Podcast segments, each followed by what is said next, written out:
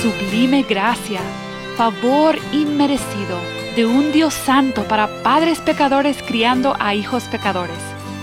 Este es el Evangelio de Jesucristo, el contexto esencial que cada hogar necesita.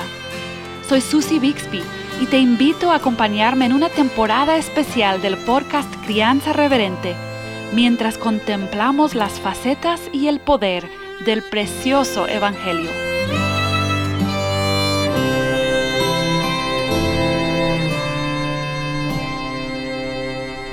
En este episodio número 85 ya hemos tratado con eh, la esencia del Evangelio en nuestra serie sobre el Evangelio y cómo una familia y un matrimonio en particular encuentra gozo y, puede manejar la vida bíblicamente cuando se centra en el Evangelio.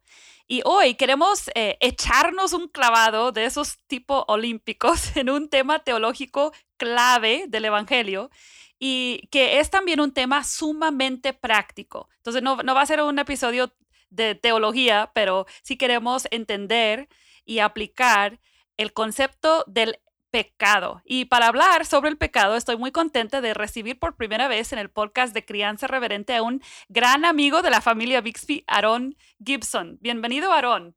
Gracias, Susana. Eh, Aaron es esposo de mi amiga muy querida, Ruth, y papá de cinco hijos, y ellos fueron nuestros compañeros de ministerio aquí en Monterrey por algunos años. Y Aaron, no sé si puedes empezar contándonos un poco sobre tus hijos y sobre el ministerio que llevas a cabo. Claro que sí. Pues mi esposa se llama Ruth, tenemos 25 años casados y tenemos cinco hijos. Nuestro hijo mayor tiene 19 años y nuestra hija menor tiene 8 años. Y pues nosotros somos misioneros trabajando en, ah, principalmente en el país de México. Y el, ministerio ah, principal que Dios nos ha dado es de ah, capacitar y preparar a líderes y pastores de iglesias. Y es una pasión que, nosotros tenemos. Amén. Yo creo que Aaron tiene muchos años eh, llevando a cabo esa visión en varios ministerios diferentes y estamos contentos de que por fin puedes estar aquí con nosotros en Crianza Reverente. Y, y Aaron es teólogo, pero también es papá y hemos observado de cerca la crianza que Aarón y su esposa eh, tienen con sus hijos. Entonces yo lo invito con bastante confianza de que Dios le ha capacitado intelectualmente, pero también espiritualmente, y creo que puede tener algunas perspectivas que nos pueden ayudar mucho. Entonces, Aarón, quisiera comenzar la conversación eh, poniendo las cartas sobre la mesa, porque no es popular hablar del pecado. En general, en el mundo en el que vivimos, las ideas filosóficas más populares no dan lugar para hablar de la depravación total y el pecado y todos esos temas que algunos consideran feos. Pero no solo en el mundo en general, sino en la crianza, yo creo que es uno de los mensajes más eh, prevalentes y más peligrosos con el que los padres de hoy están siendo bombardeados. Y no siempre es muy obvio, a veces está envuelto en mensajes que se oyen muy positivos sobre autoestima, disciplina positiva, inocencia de bebés y, todas esas cosas. Entonces, quizás podemos comenzar con la sencilla pregunta, ¿es necesario hablar del pecado con nuestros hijos? Y, si es así, ¿por qué?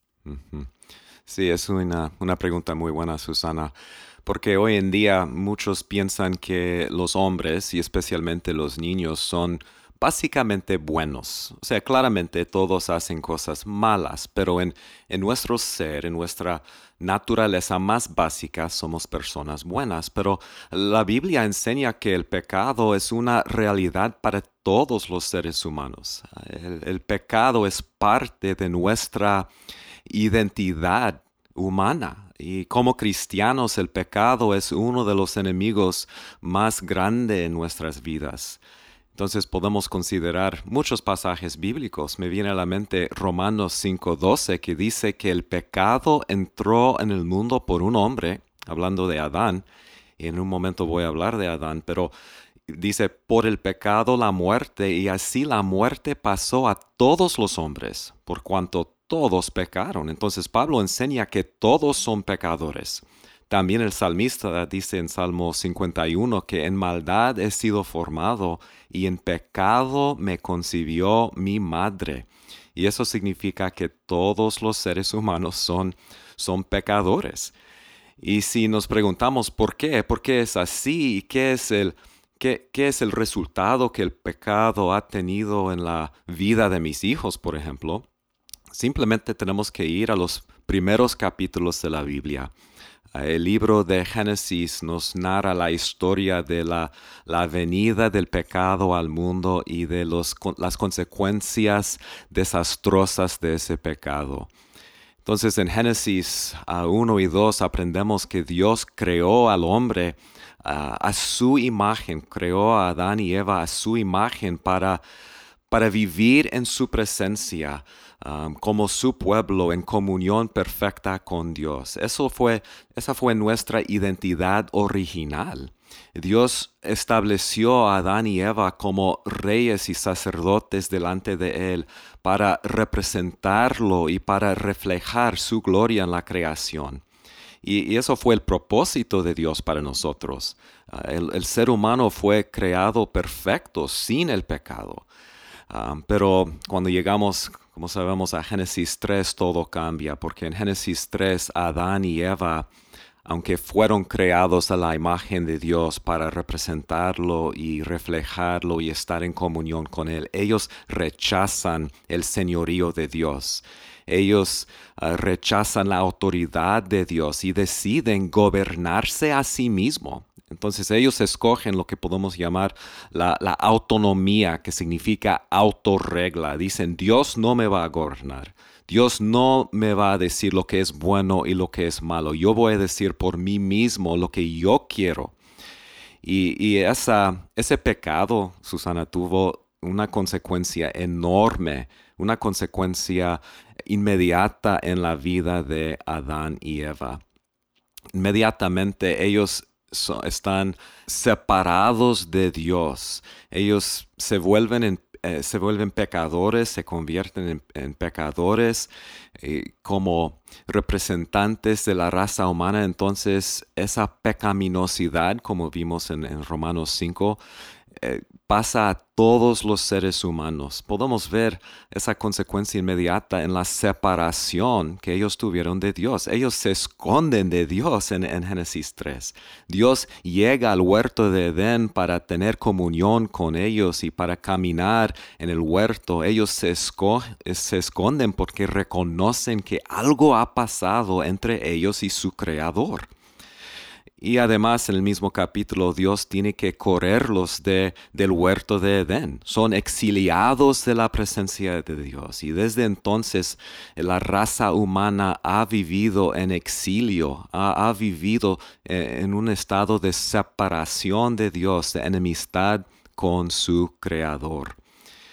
Las consecuencias siguen. Entra en el mundo en ese momento el conflicto en otras palabras, no solamente hay consecuencias verticales entre ellos y su creador, también hay consecuencias horizontales entre las criaturas. Podemos ver eso en Génesis 3.15 cuando Dios dice, pondré enemistad entre ti, hablando a la serpiente, entre ti y la mujer, y entre tu simiente y la simiente suya. Entonces va a haber una, una, guerra entre los seres humanos y los diferentes grupos de seres humanos. Ah, podemos ver la misma cosa en, versículo 16 de capítulo 3 que dice Dios a, Eva, tu deseo será para tu marido y él se enseñoreará de ti, hablando del conflicto que va a existir entre Adán y Eva. Y, la, historia sigue, ¿verdad? En capítulo 4, con conflicto entre los primeros dos hijos de Adán y Eva. Y Caín mata a su hermano. Es una expresión de la enemistad y del conflicto y del caos que el pecado había introducido en el mundo. Y pues hay muchas otras consecuencias. El pecado afectó toda la creación la, creación cayó bajo una, una maldición. y nuestros hijos están creciendo en un mundo caído, un mundo maldecido. Romanos 8 describe como toda la creación gime a una como si tuviera dolores de parto bajo el peso del pecado y de la maldición. Entonces, para entender este mundo, nuestros hijos tienen que entender su propia condición como criaturas de Dios, pero como pecadores en rebelión contra Dios. Tendrán que entender cómo el pecado ha afectado su propio corazón, sus propios deseos, sus propias inclinaciones. Tienen que entender cómo el pecado afecta todas sus relaciones personales en el mundo, tanto con sus padres como con sus hermanos y sus vecinos y sus amigos. Um, y las consecuencias siguen en capítulo 5 de Génesis.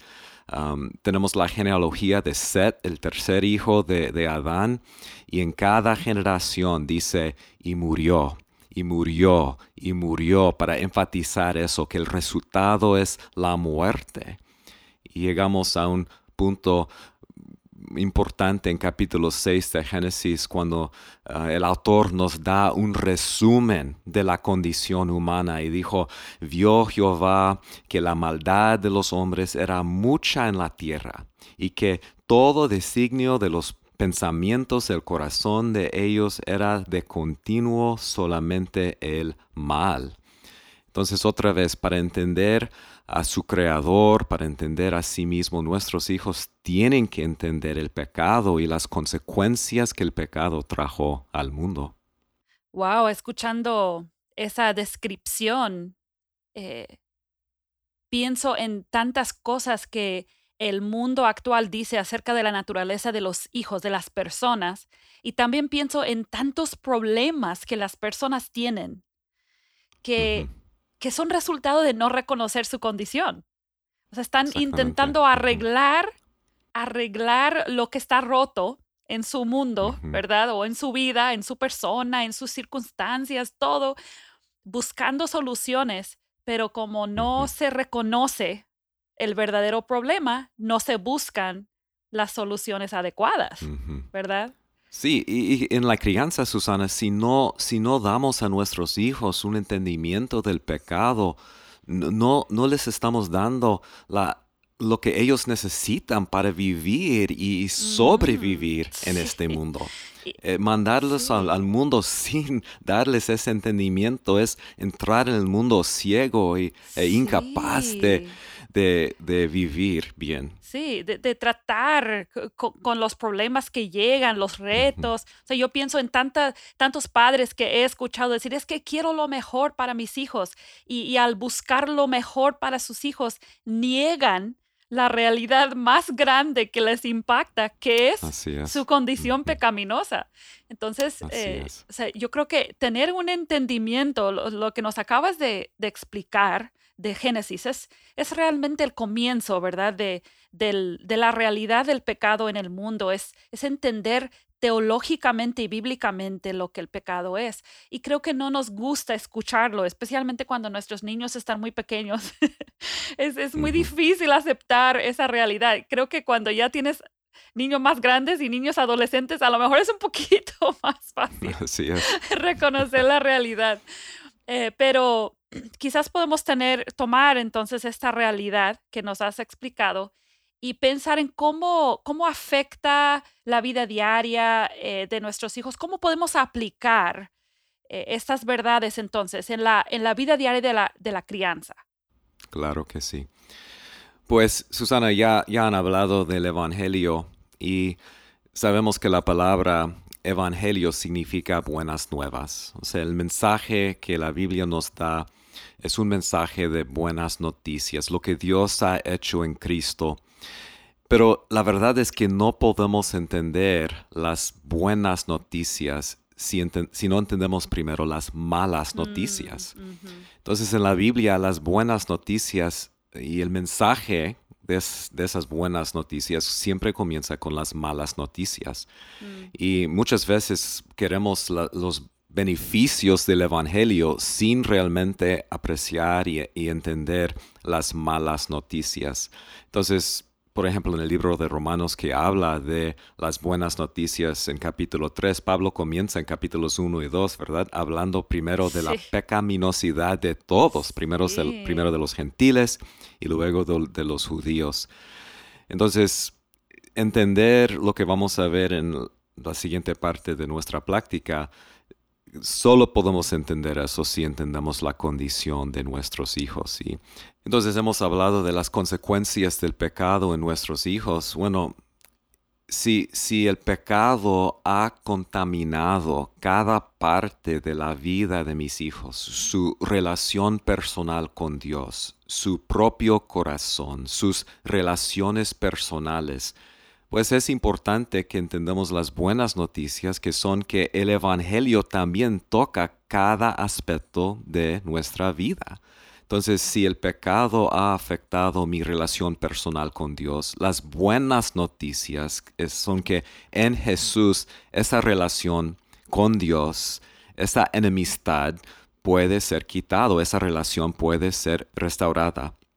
Entonces, el Evangelio es clave aquí y normalmente cuando hablamos del Evangelio pensamos en la, salvación inicial, ¿verdad? Pero, y es claro que la gran necesidad de mis hijos es ser reconciliados con Dios, pero después de la salvación, la verdad es que el pecado sigue siendo una realidad presente, una realidad diaria en la experiencia de mis hijos y el Evangelio nos da una herramienta divina para tratar con el pecado en su relación con Dios.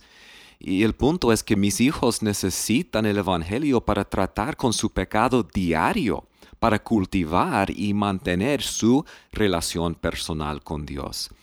Entonces, una, una, parte de enseñar el Evangelio a mis hijos es enseñarles a tratar diariamente con su, su pecaminosidad, Normalmente yo creo que cuando un cristiano peca y reconoce su, pecado, existe dos instintos naturales, dos reacciones naturales, eh, dos reacciones equivocadas naturales. Mm, hmm. Una reacción es esconder el pecado, ¿verdad? O sea, negarla o hacer lo que hizo Adán y escondernos pero la otra reacción mala es desesperarse del mm. pecado. Y es la verdad de que muchas veces decimos, es que soy pecador, he fallado, Dios ya no me ama, no, no hay esperanza para mí.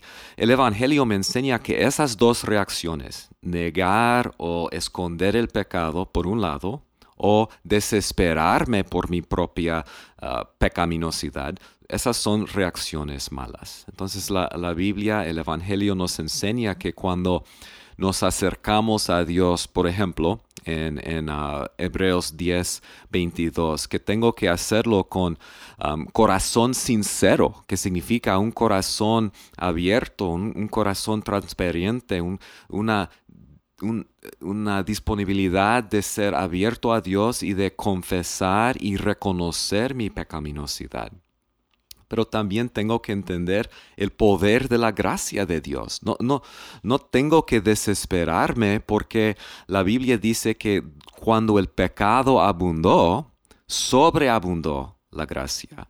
Entonces esas son buenas noticias. Mi, pecado es grande y mi pecado sigue creciendo muchas veces, pero la gracia de Dios cada vez es más grande que mi propio pecado.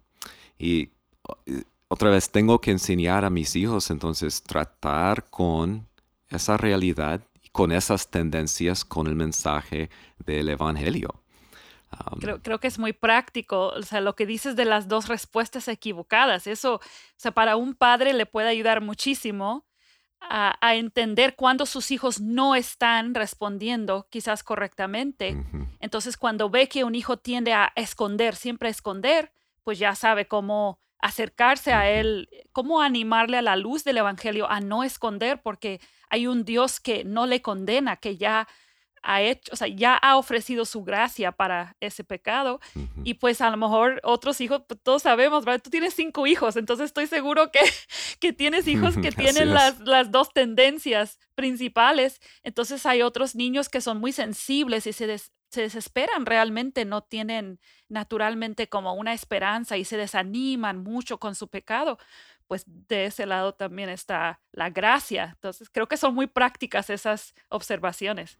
Sí, claro. Y entonces quiero siempre estar enseñando a mis hijos practicar las disciplinas espirituales de arrepentimiento, de mm. confesión. Quiero que ellos Um, entiendan bien pasajes como Primera de Juan 1 y 2, que dice, sí, van a pecar, pero la sangre de Cristo, de Jesucristo, sigue limpiándonos de toda maldad. Si confesamos nuestros pecados, Él es fiel y justo de qué? De perdonarnos de nuestros pecados. En momentos de disciplina, cuando tengo que disciplinar a mis hijos, en ese momento puedo enseñarles a, a predicar el Evangelio a sí mismo ayudándoles a entender que el pecado trae consecuencias y pero, pero, el Evangelio trae esperanza y perdón y reconciliación, tanto con sus papás como con su Dios, su Creador. Y pues son, son puntos muy importantes y prácticos para la crianza diaria de nuestros hijos. Sí, comentaste que que afecta su relación con Dios, pero que también afecta su concepto de sí mismo y sus relaciones eh, con otras personas. ¿Qué otros aspectos prácticos entonces veríamos en la crianza? Sí, pues pensando en el corazón pecaminoso de mis hijos, quiero que, quiero que mis hijos entiendan también cómo el pecado afecta sus tendencias personales, sus deseos y cómo el Evangelio los ayuda a experimentar lo que llamamos la santificación, que es el proceso de ser transformado en la imagen de, Jesucristo. El Evangelio y la obra de Cristo no solamente me salva de la pena del pecado, en la justificación, también me salva del poder del mm. pecado en mi vida. Mm. Entonces, quiero que mis hijos entiendan que el Evangelio es una herramienta que pueden usar para superar el poder diario que ellos sienten en sus propios corazones. Y hay muchos pasajes importantes para eso. Por ejemplo, pienso en en, Romanos capítulo 6. Romanos 6 explica que por nuestra unión con Cristo hemos muerto al pecado, que significa que el, el poder del pecado y la esclavitud que trae el pecado ha sido quitado. Y Romanos 8 y Gálatas 5 que hablan de cómo el poder del Espíritu Santo y la práctica de caminar o andar en el Espíritu Santo, someterme al Espíritu Santo, también supera los deseos de mi carne pecaminosa. Juan 15 me enseña la importancia de permanecer en Cristo, de mantener una relación personal, una relación íntima y estrecha con Jesucristo, y, pues, como la vida y los, los, pámpanos, ¿verdad? Que yo tengo que permanecer en Cristo porque de Él viene mi vida y de Él viene el poder para superar mi, mi, pecado. Y puedo aplicar el Evangelio a eso y ayudarles a entender que la gratitud por lo que Dios ha hecho por ellos en Cristo también es un, una motivación poderosa para, para decir no al pecado. Entonces, la única motivación no es el Um, el, miedo de ser castigado. Eh, también tenemos la, motivación del amor y mm. de, nuestra relación personal con Jesucristo. Entonces el Evangelio es el medio por el cual mis hijos experimentarán la victoria de sus propios deseos carnales y eso es especialmente importante en los, los años de adolescencia cuando, cuando nuestros hijos empiezan a, batallar con ese monstruo de, la carne pecaminosa que vive en, ellos. Y si, si tienen una, digamos, una, dieta constante del Evangelio, toda su vida, en momentos de disciplina, en momentos de confrontación con el pecado, en momentos de enseñanza, ahí en la mesa, en, la casa, pues ellos van a tener herramientas ricas y fuertes para batallar contra el pecado, van a tener sus raíces profundamente echadas en, en, Jesucristo y en la verdad de, de la Biblia y del Evangelio para tratar con el pecado.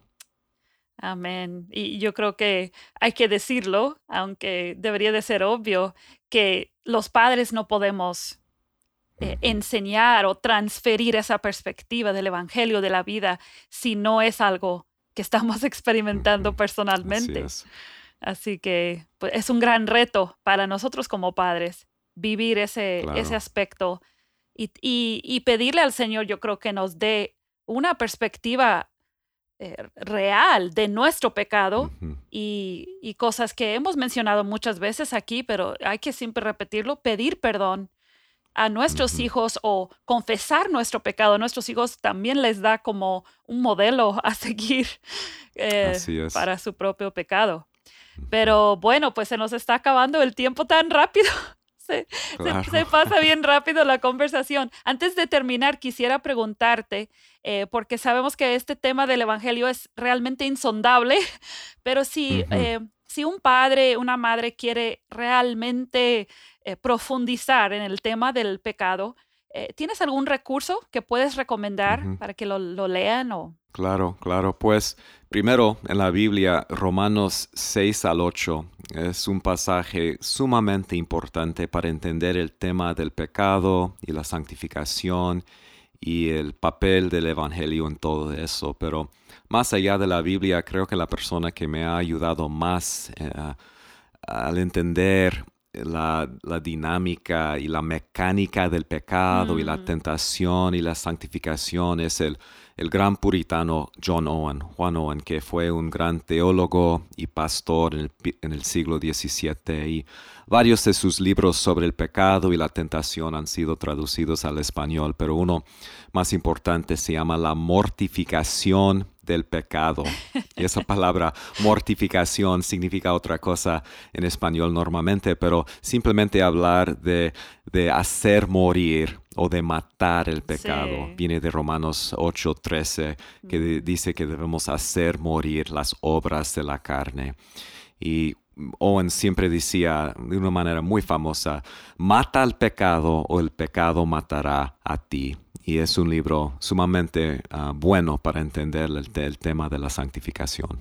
La mortificación del pecado. Creo que es publicado por Editorial Faro de Gracia y vamos a buscar ese enlace y compartírtelo. Si estás escuchando, puedes buscar en nuestra página para saber dónde encontrar ese libro. Y aparte de ese libro, Aaron, estamos llevando como un estilo de estudio bíblico inductivo y simplemente cada episodio estamos recomendando un pasaje de la Biblia eh, y ofreciendo una hoja de estudio inductivo eh, para acompañarlo. Entonces, ¿hay algún pasaje, un capítulo, una sección que recomendarías?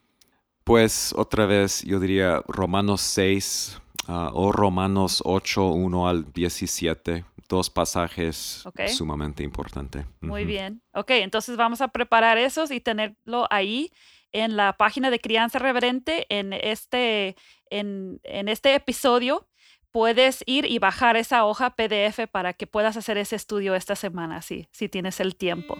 Y bueno, gracias, Aarón por tomar de tu tiempo para conversar con nosotros y por prepararte para esta conversación. Y nos vemos, si Dios permite, la próxima semana para seguir hablando del Evangelio y vamos a estar hablando del perdón. Así que no te lo quieres perder. Que Dios te bendiga mucho en esta semana.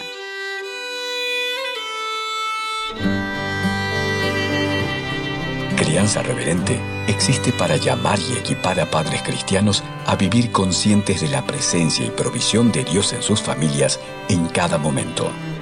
Para más recursos como el que acabas de escuchar, visítanos en crianzareverente.com, donde podrás leer artículos del blog y escuchar otros episodios. Síguenos también en Facebook o Instagram.